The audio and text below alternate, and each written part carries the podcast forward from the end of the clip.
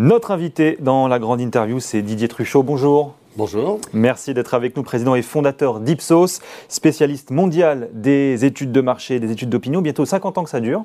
87 euh, pays, 16 600 employés, dont environ 600 en France. Euh, c'est ça, hein. plus de 2 milliards d'euros de chiffre d'affaires en, 2021. Et justement, bah, on, va en dire un mot euh, dès maintenant, les résultats du, troisième trimestre, hein, qui sont plutôt bons pour Ipsos, un peu plus de 600 millions d'euros de chiffre d'affaires en croissance de 14%. Est-ce que c'est ce que vous attendiez, Didier Truchot? Ben, la, croissance, elle est liée à deux phénomènes. Un qui est notre, nos vertus, c'est-à-dire notre capacité à, croître euh, à taux de change et périmètre constant. Et puis un, phénomène qui, pour l'instant, arrange nos comptes, si je puis dire, en euros. C'est les effets de change. qui sont les effets de change et notamment la force du dollar américain, mais aussi d'autres monnaies. C'est ça. Y compris d'ailleurs des monnaies de pays émergents dont mm-hmm qui avait beaucoup baissé ces dernières années, comme le Real brésilien qui a monté euh, avant même l'échéance électorale. C'est effectivement 8% euh, sur les 14, hein, sur l'effet de change, mais malgré tout, sur ces 5,3% euh, d'organique, est-ce que c'est conforme à ce que vous estimiez, ce que vous attendiez enfin, c'est en tout cas conforme à ce que nous avions annoncé mhm. en début d'année, et, c'est conforme d'ailleurs à, à, ce que nous pensons faire dans les années qui viennent, puisqu'on a prévu en gros de croître chaque année en organique de 5 à 7% euh, donc sur 9 mois, ça fait un chiffre d'affaires un peu plus d'1,7 milliard euh, d'euros. Est-ce que le quatrième trimestre, comme certaines entreprises qui commencent un petit peu à prévenir en disant attention, ça va être plus compliqué, est-ce que ça va être le cas chez vous également? Pas nécessairement. Hum. Enfin, en tout cas, a rien de nous permet de dire aujourd'hui que nous ne ferons pas euh, au quatrième trimestre à peu près la même chose qu'au trimestre précédent. Avec un objectif de chiffre d'affaires sur l'année qui est estimé à combien aujourd'hui? lisez, les analystes. Euh, non, mais ça, dépend un petit peu de comment les changes vont évoluer dans les, dans, les, dans les, semaines qui viennent. Mais enfin, ce sera, euh, disons, la croissance, euh, y compris les effets de change, sera largement supérieure à 10%. Qu'est-ce que l'inflation, entre guillemets, ça change pour vous Est-ce que vous, alors j'allais dire sur votre activité, mais est-ce que vous craignez, ou bien, j'allais dire, bah, une forme d'arbitrage de certains de vos clients qui se disent bon, bah, on a des, des coûts effectivement qui continuent de grossir ou est-ce qu'au contraire, justement, euh, vos clients ils ont besoin de comprendre davantage la société aujourd'hui et donc ils vont investir davantage dans les études de marché Il y, a plusieurs, euh, y a plusieurs facteurs en sachant que l'inflation, en tout cas en Occident, est un phénomène qui est, qui est tout à fait surprenant pour beaucoup de monde puisque Inattendu. moi, j'ai la chance d'avoir vécu dans les périodes où il y avait de l'inflation, si je puis dire. Mais depuis, disons, 20 ans, il n'y a plus d'inflation. Donc, donc, ça crée évidemment des. Un peu des mois. Des, voilà, ça crée des. Ça, ça, pose des questions, ça fabrique des questions. Mhm. Alors maintenant, euh, si vous voulez, en ce qui concerne nos clients, d'abord, une partie de nos clients ne sont pas, euh, comment je directement euh, questionnés par ce phénomène. Les, les, tout, ce qui est public, mhm. les NGO, les, euh, les organisations internationales, et puis aussi euh, certains secteurs qui sont quand même euh, très résilients à l'inflation, comme la, pharmacie. Donc, si vous voulez, euh, ce qui concerne l'inflation, je dirais que ça concerne à peu près 60% de notre chiffre d'affaires et pas 100%. Donc, sur ces 60%-là, il faut, il faut redistinguer des entreprises qui ont un, pricing power, enfin qui ont une capacité à augmenter leur prix mhm. importante, Bien sûr. parce qu'elles ont des marques fortes, parce qu'elles ont des produits qui sont très différenciés, etc d'entreprises qui sont éventuellement plus fragiles parce qu'elles sont euh, plus, sensibles. plus sensibles à la, à, la, concurrence et donc moins à même nécessairement d'augmenter leurs prix au fur et à mesure. Alors, le secteur de luxe, par exemple, est un secteur peu sensible à l'inflation. Euh, le secteur des produits laitiers frais est sans doute un secteur plus sensible à l'inflation, puisque dans le rayon du, supermarché que vous fréquentez, j'imagine, plusieurs fois par semaine, eh bien, vous avez plusieurs marques, etc. Et vous pouvez juger en fonction de la marque, bien sûr. Vous pouvez avoir des marques préférées, mais aussi éventuellement en fonction des prix comparables, des prix relatifs. Donc, euh, donc, donc ça Alors maintenant, si vous voulez, euh, euh, si, je, si, je, si je raisonne autrement, le, le, fait qu'on rentre dans une période différente, euh, où il y a de l'inflation, mais aussi où il y a de la stagnation économique, parce que c'est pas simplement euh, parce qu'il y a de l'inflation et en même temps beaucoup de croissance. Bon, euh, je veux dire, il faut faire un peu preuve d'agilité, si je puis dire, pour, pour, pour comprendre les évolutions de prix, mais c'est sans plus. Par contre, le mélange de l'inflation et d'une stagnation économique, puisque les, toutes les prévisions montrent qu'en tout cas dans le monde occidental, on devrait avoir une croissance voisine de zéro en 2023 ça, pose évidemment des questions et des questions sur lesquelles nous pouvons aider nos clients à répondre.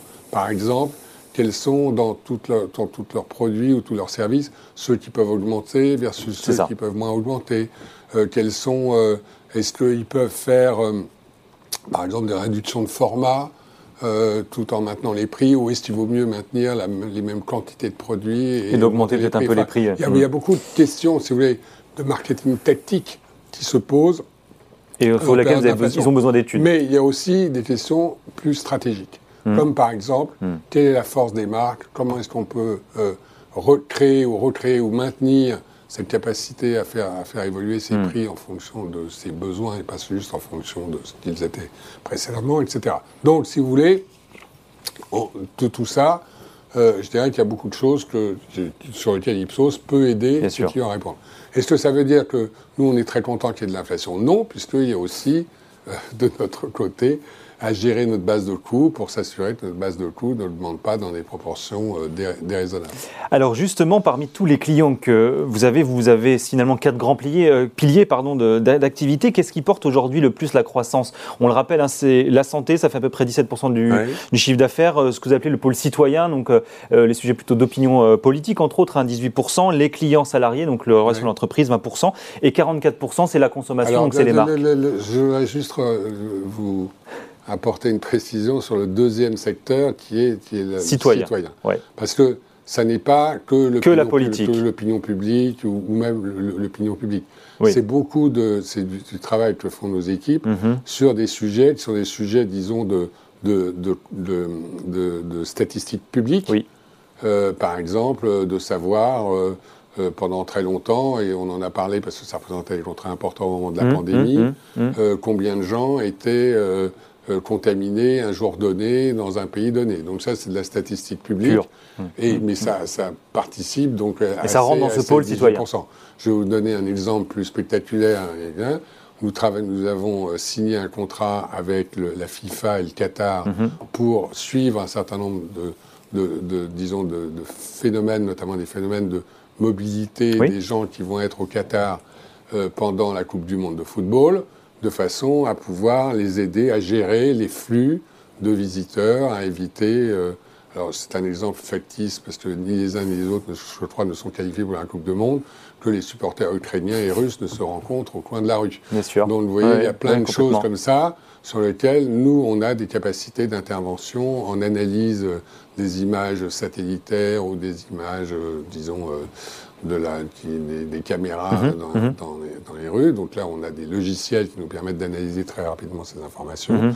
Et puis on fait de l'observation, etc. Donc, donc il y a plein de sujets qui sont des sujets qui sont relatifs, disons, à, la, euh, à la, vie publique euh, qui sont traités dans, dans cette partie-là. Et qu'est-ce qui porte le plus aujourd'hui la croissance et vers quoi finalement euh, eh ben, ça, ça, ça, porte et ça portera la croissance dans les années qui viennent. D'abord parce que ce sont des sujets sur lesquels nous avons vraiment voulu mmh. euh, euh, intervenir, sur lesquels nous, croyons mmh. Mmh. vraiment. Nous pensons que Ipsos peut contribuer à une meilleure connaissance de ce que font les gens, de ce qu'ils pensent, etc., en tant que citoyens. Et deuxièmement, parce que, si vous voulez, il y a de plus en plus à la fois d'autorités gouvernementales, mais aussi d'institutions internationales qui s'associent pour développer ce genre, disons, de, démarche. Je vous donner un dernier exemple dont, on est très fier. On travaille avec le gouvernement indien à mesurer la qualité de l'eau mhm. euh, dans les villes, d'un côté dans les villes, de l'autre côté dans les districts euh, ruraux de mhm. l'Inde. Mhm. Donc on a des contrats très importants pour faire des prélèvements d'eau et ensuite pour les, pour les acheminer sur des laboratoires qui vont analyser si l'eau est de bonne qualité ou de mauvaise qualité. Donc ça, ça fait partie des interventions qu'Ipsos fait dans ce domaine. Un petit mot sur la digitalisation de votre activité, de votre mhm. métier. 2021, il y a eu plusieurs acquisitions technologiques, principalement mhm. autour de la, de la data. Euh, est-ce que ça, ça va continuer? Est-ce qu'il y aura de nouvelles acquisitions euh, en, 2022 La data, c'est la clé pour vous aujourd'hui? 2022, je ne sais pas, parce que là, 2022, Ou 2023 d'ailleurs, mais c'est effectivement. se termine bientôt. Alors, pourquoi est-ce qu'on fait ces acquisitions? Tout simplement parce qu'il y a de plus en plus de données. Euh, ces données ne sont pas d'ailleurs toujours nécessairement de très bonne qualité. C'est pas forcément les plus et, et, donc il faut les analyser, il faut les, comme on dit, les nettoyer, il faut faire en sorte que euh, euh, donc, il y a tout ce travail-là qui doit être fait. Et puis ensuite, évidemment, c'est extrêmement important de pouvoir comment dirais-je, se servir de l'ensemble de ces données d'une façon cohérente, de façon à pouvoir en tirer, comme on disait quand j'étais jeune, la substantifique moelle, c'est-à-dire qu'est-ce que ça peut apporter en termes de connaissances et, et d'aide à la décision. Et, donc effectivement, ça va continuer finalement ça pour vous d'aller chercher des nouvelles technologies, d'automatiser aussi un, petit peu parce qu'il y avait un sujet à un moment L'automatisation est un, faut, je sais pas, c'est un sujet. si vous voulez, je crois. Je crois que si vous voulez, notre position dans notre métier est un petit peu différente peut-être d'autres acteurs qui pensent que tout se règle par la technologie et l'automatisation. Oui. Nous, on pense que ce que nous achètent nos clients, c'est effectivement des données, et les données, on peut les produire en, euh, plus facilement, plus rapidement, à moindre coût, euh, euh, en, utilisant un certain mm. nombre de technologies. Mais il faut encore une intervention humaine. Mais il faut, pas encore, il faut toujours, une intervention humaine. Alors, en tout cas, dans les, 20, 30 années qui viennent. Bien sûr. Pourquoi? Parce que le, cerveau humain communique assez bien avec d'autres cerveaux humains. Donc, donc, si vous voulez, il y a toute une capacité euh, d'interaction, de collaboration, d'explication, euh, de complicité, d'une certaine façon, de complicité intellectuelle, qui sont très importantes pour, euh, pour, pour, pouvoir comprendre ce qui se passe et pouvoir prendre des décisions. Didier Truchot, un petit mot rapide sur le climat social de votre entreprise. Il y a eu une journée de grève la semaine dernière mhm. sur l'une de vos filiales Ipsos Observer en, Bretagne. Des salariés mhm. qui étaient mécontents après des négociations salariales. Mhm. Est-ce qu'il y a un problème aujourd'hui de salaire chez Ipsos? Alors, je crois qu'il y a un problème de salaire dans toutes les entreprises, là encore une fois, euh, en Europe, aux États-Unis, etc. Tout simplement parce que euh, l'inflation euh, donc s'est accélérée dans des conditions qui n'étaient pas nécessairement prévues il y a encore quelques mois. On savait qu'il y aurait des augmentations de prix sur différents biens et services.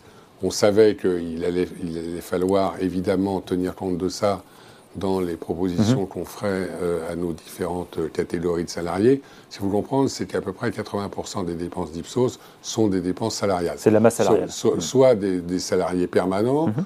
Euh, donc vous avez dit 16 000, en réalité il y en a plutôt 19 000 aujourd'hui, euh, puisqu'on a augmenté nos effectifs depuis un an pour, disons, suivre l'augmentation de nos activités.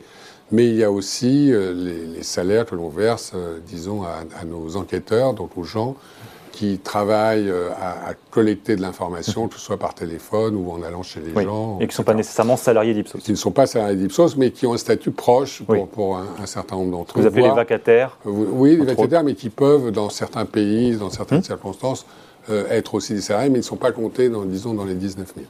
Donc, donc, euh, donc voilà. Alors après, euh, si vous voulez, il y a des discussions, il y a des propositions. Euh, de, temps en temps, il peut y avoir des conflits sociaux. Ce n'est pas la première fois que ça arrive à Ipsos. Là, c'était en France, mais ça peut arriver dans d'autres pays. Hein mais ça fait partie, à partir du moment où évidemment les choses se règlent et où ça ne paralyse pas le travail de l'entreprise, ça, ça, participe aussi du dialogue social, si je puis dire.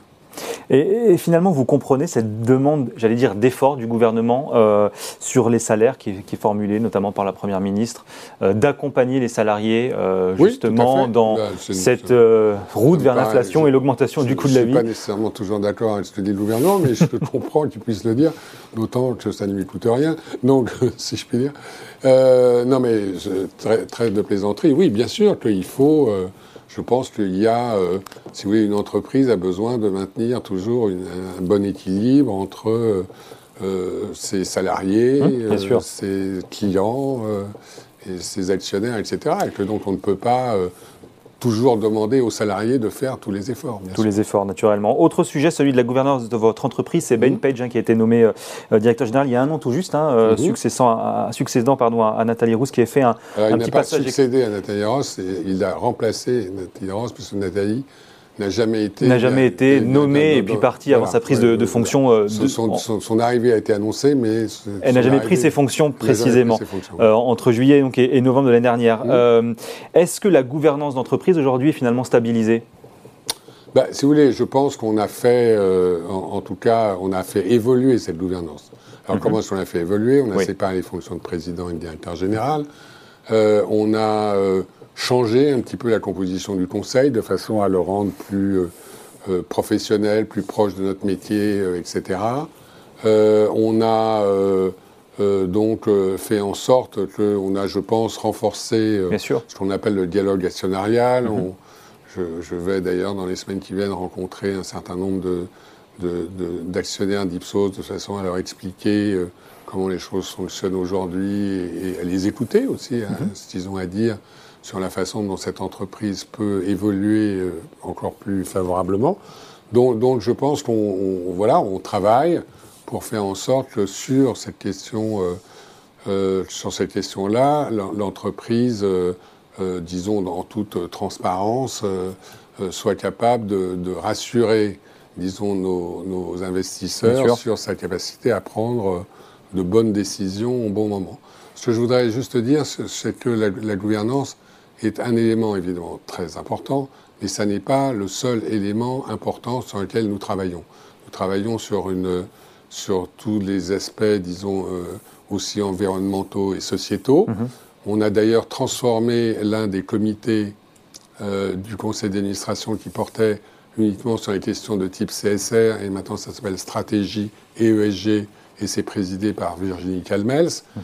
euh, et, j'en fais partie, ainsi que Ben Page, de façon aussi à faire en sorte qu'il y ait une cohérence du côté de l'entreprise entre les, options stratégiques qu'elle choisit et, et, ses, engagements euh, sociétaux. Alors justement, euh, on parlait d'investisseurs, un petit mot de la bourse. Euh, petit passage à vide entre mars 2020 et mars 2021. On, se doute euh, bien évidemment pourquoi, mais largement rattrapé depuis. On est environ à 48 euros l'action ces jours-ci. On est d'ailleurs quasiment sur les plus hauts qu'on ait connus sur le, cours.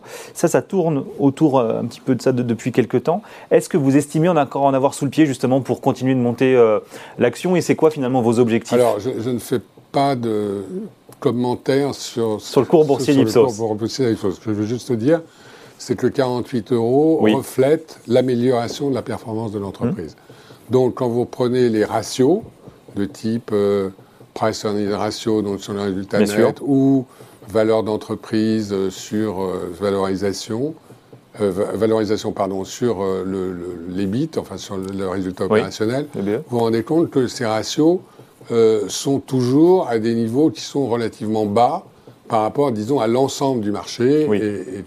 Et, donc, et donc euh, indirectement, je dirais que sans doute ces ratios pourraient et devraient et devront s'améliorer, enfin j'espère en tout cas dans, les, dans les années qui viennent, pour autant que Ipsos, évidemment, remplisse ses objectifs, qui sont les objectifs, et encore une fois, euh, euh, disons, financiers, mais aussi sociétaux, et c'est ce à quoi Ben Page et son équipe, et son équipe s'occupe, avec évidemment la, le, soutien euh, intéressé du conseil d'administration.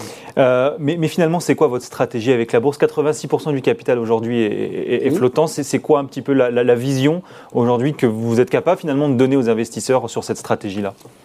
Bah, si vous voulez, nous, ce qu'on veut, c'est euh, faire de la croissance, euh, améliorer nos performances financières et aussi faire en sorte que la réputation de l'entreprise soit la plus élevée possible.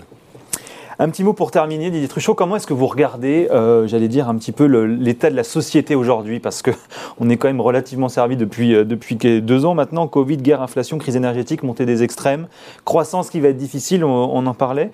Euh, c'est pas facile quand même de garder le moral. Pourquoi est-ce qu'aujourd'hui, alors particulièrement en France, mais c'est le cas bien sûr dans toutes les économies occidentales, pourquoi ça tient encore? Alors, ce que je vais vous dire, c'est une interprétation personnelle que je partage avec moi-même depuis déjà quelques années. Je pense qu'il y a une période de l'histoire euh, qui ressemble à ce que nous vivons aujourd'hui, qui, était, la Renaissance. Pourquoi? Mhm. Donc au, au, 15e, au 16e siècle euh, en Occident. Pourquoi? Parce que c'est la période qui a accompagné le développement de l'imprimerie et donc le développement des connaissances. C'est-à-dire le fait que tout d'un coup, de, plus de gens avaient accès à plus de connaissances, et notamment euh, les savoirs religieux. Donc, alors, les conséquences de la Renaissance, c'est que ça a à la fois eu des conséquences positives, mais aussi ça a eu, c'était des moments de grande violence. C'est eu les guerres de religion, par mhm. exemple. Il y a eu euh, les guerres coloniales, enfin le, sort que nous avons fait subir à, des populations que nous, euh, dans les Amériques, etc., etc. Donc, donc, si vous voulez, je crois que le développement de la digitalisation, le développement des réseaux sociaux, le développement de tout ce qui nous permet aussi euh, de mieux communiquer, d'être plus sachant, etc., etc., ça a aussi bouleversé pas mal de choses. Et ça a créé des phénomènes qui sont des phénomènes dans lesquels les gens peuvent être peuvent avoir peur, peuvent être anxieux, peuvent être agressifs. On vit dans un monde qui est très dans lequel il se passe beaucoup de choses, un monde dans lequel il se dit beaucoup de choses et pas nécessairement ce qui se passe, mais et c'est pas toujours vrai, alternative, et un monde aussi dans lequel il y a, disons, une exposition à la brutalité. Mm. Je ne pense pas qu'on soit dans un monde plus brutal qu'avant, dont on découvre ce que c'est à nouveau ce que c'est que la guerre euh, avec euh, entre la euh, l'invasion de l'Ukraine par la Russie, mm. mais en même temps, si vous voulez, toutes les guerres ont été brutales. Enfin, je ne vais pas. donc, donc, si vous voulez, on, mais tout d'un coup on dit ah, oh là, c'est très, brutal. Oui, c'est très brutal parce que la guerre, en effet, c'est extrêmement brutal. Donc, mais on le voit plus, on le voit mieux, on le voit euh, en direct, et puis, etc. Donc, si vous voulez, on, vit cette période qui est une période de trouble, une période dans laquelle on a, on a, on a quand même fait des choses extraordinaires dans, tout l'univers de la globalisation, mais aussi de l'accroissement de des, des, mécanismes de santé publique, etc., etc. Donc il y a beaucoup de choses tout à fait positifs ont été mmh. faites, mmh. mais il y a aussi beaucoup de choses qui ont été secouées, qui ont été déséquilibrées. Et donc, euh, voilà, et donc on, paye aussi le prix du changement. Mais ce changement, je pense fondamentalement, il est et restera positif. Et il est nécessaire, bien évidemment. Oui, puis d'ailleurs, même si je disais qu'il n'est pas nécessaire, il de toute façon, il, est, en cours. Il est en cours. bon, merci beaucoup Didier Truchot, en tout cas, d'être venu nous voir aujourd'hui dans Ecorama sur Boursorama. Merci à vous.